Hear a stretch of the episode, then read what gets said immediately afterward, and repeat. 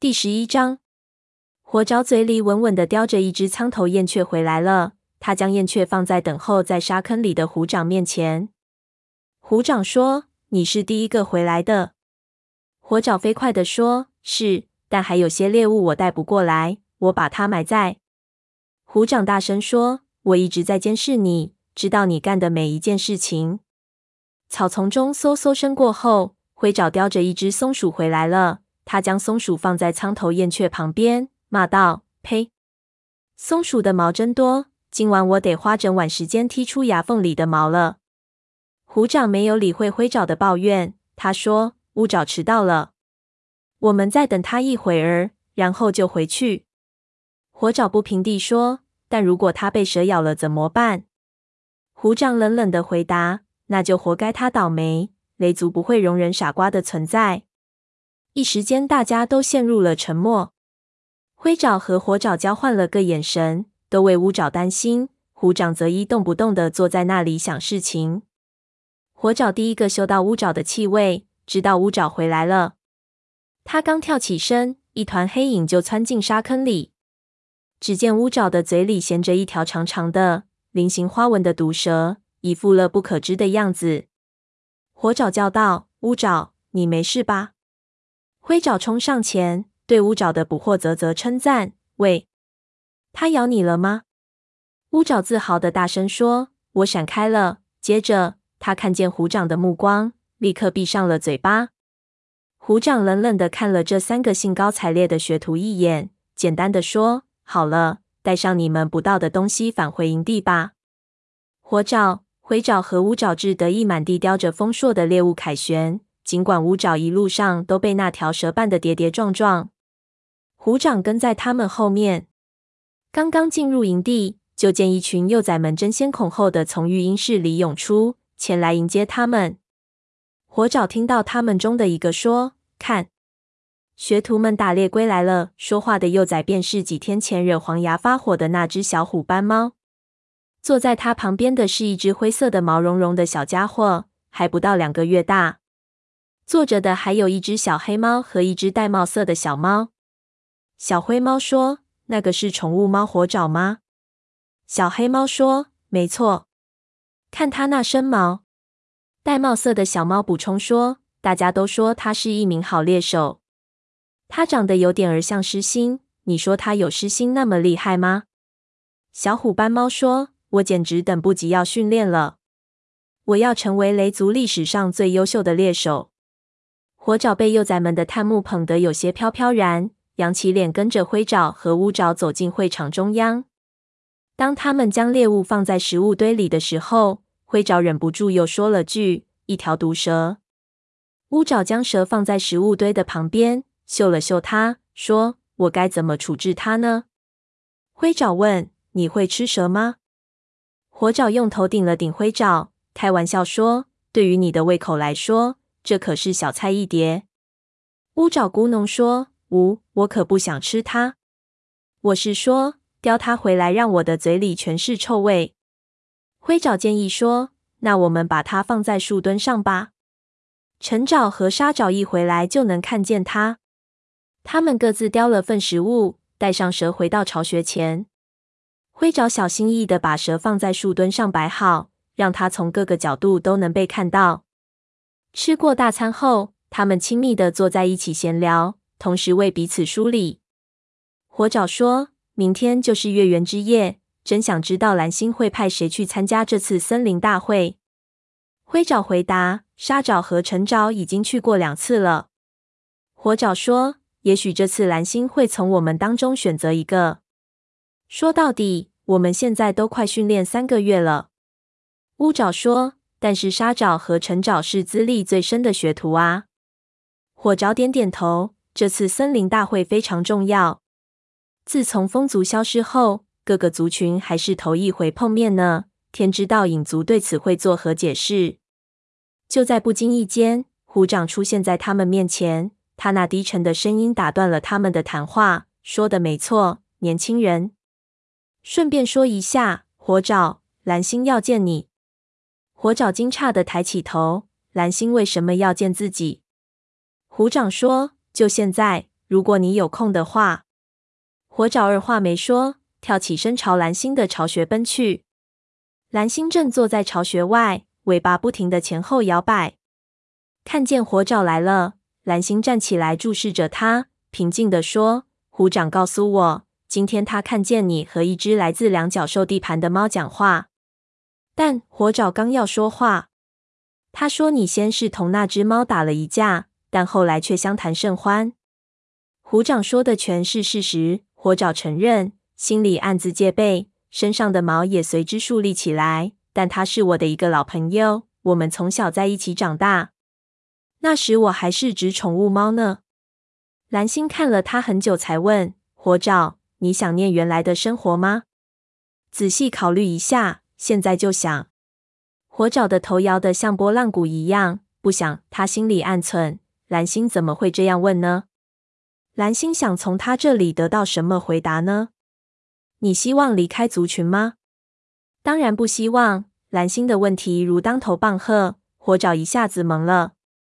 蓝星就像没有听出他话里含带的激情一样，他摇摇头，突然显出苍老疲惫的神情。如果你离开，我不会怪你的，火爪。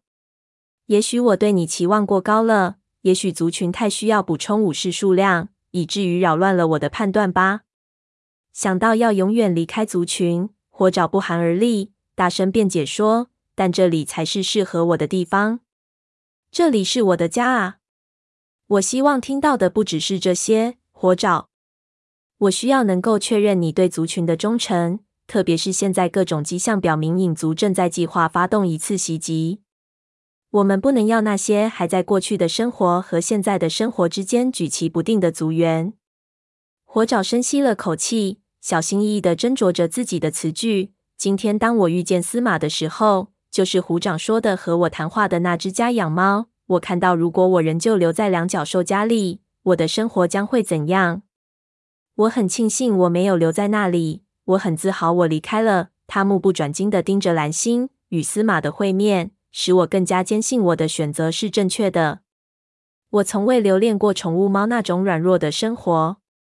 蓝星凑上前。眯缝着眼睛，几乎是脸贴脸的看着他，然后他点点头说：“很好，我相信你。”火爪尊敬的低下头，暗地里松了口气。蓝星的语调缓和下来，说：“我早些时候和黄牙谈过了，他对你赞不绝口。你知道，他可是一只经历丰富、充满智慧的猫。我想他的脾气并不总是很坏。事实上。”我越来越觉得他挺不错的。这番话使活爪喜出望外。也许在照料黄牙的过程中，尽管他一再冲他发脾气，但他对黄牙已从开始的敬慕转化为现在的敬爱了。不管怎么说，他很高兴蓝星也喜欢他。蓝星继续平静地说：“但在有些方面，我并不信任他。他将留在雷族里，不过是作为囚犯。”母猫们会照顾好它的，你必须集中精力投入训练。火爪点点头，等着蓝星说送客。但蓝星继续说：“火爪，尽管你今天不该和一只家养猫说话，但虎掌仍对你的捕猎技巧大加赞赏。事实上，他说你们表现的都很好，你的进步令我很欣慰。这次森林大会你也来参加吧？是你们三个。”火爪几乎跳了起来，身体因兴奋而有些颤抖。森林大会，他问：“沙爪和橙爪呢？”蓝星回答：“他们留下来看守营地。”你现在可以走了。他摇摇长尾巴，示意他离开，然后转身继续梳理自己。看见火爪活蹦乱跳的回来，灰爪和乌爪都十分惊奇。他们一直在树墩旁紧张的等待火爪的消息。火爪坐下来，看着他的朋友们。灰爪问：“怎么样？”他说：“什么？”乌爪迫不及待的说：“虎长告诉我们，今天早上你和一只宠物猫在谈话。有麻烦吗？”“没有麻烦。”不过蓝星不太高兴。火爪后悔地说：“他以为我想离开雷族。”乌爪问：“你并不想离开，是吗？”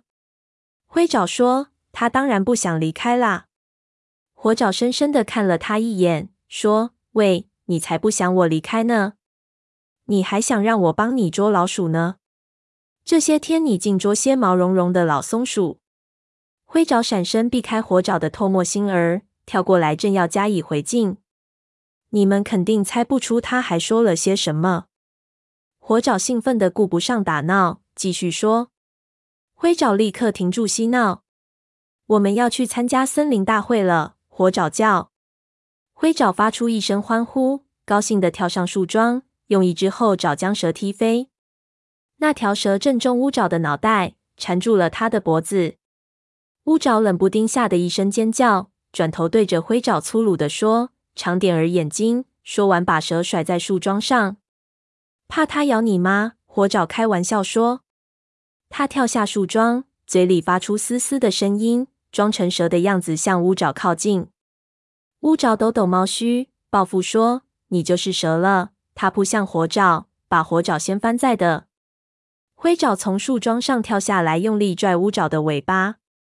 乌爪回身用前爪给灰爪狠狠来了一下子，火爪借机跳起身，扑到那两只猫的身上，带的乌爪从树桩上摔了下来。三只猫在地上滚来滚去，扭打纠缠在一起。最后，他们松开对方，相安无事地坐在树桩旁喘气。沙爪和陈爪也去吗？灰爪气喘吁吁地问。没门儿！火爪回答，语气里掩饰不住胜利的意味。他们的留下来看守营地。灰爪请求说：“哦，让我告诉他们吧，我等不及要看他们的表情了。”我也等不及了。火爪同意说：“我们去参加森林大会。”而他们却要留在家里，我都不敢相信这是真的。尤其是今天，虎掌看见我和司马在一起。灰爪说：“那件事真倒霉，在这次考核中，我们都满载而归，一定是这个缘故，才使我们能去参加森林大会。”乌爪说：“真想知道森林大会是什么样子。”灰爪自信地说：“一定是妙不可言。”我打赌，所有伟大的武士都会到那里去。找脸石头，但是火爪已经听不到他们在说什么了。他在想虎掌和司马。灰爪说的没错，虎掌看见他遇见自己的老朋友，真是倒霉。他为什么不去监视灰爪或者乌爪呢？其实说到底，虎掌派他去两角兽的盘的附近，本身就是件倒霉事。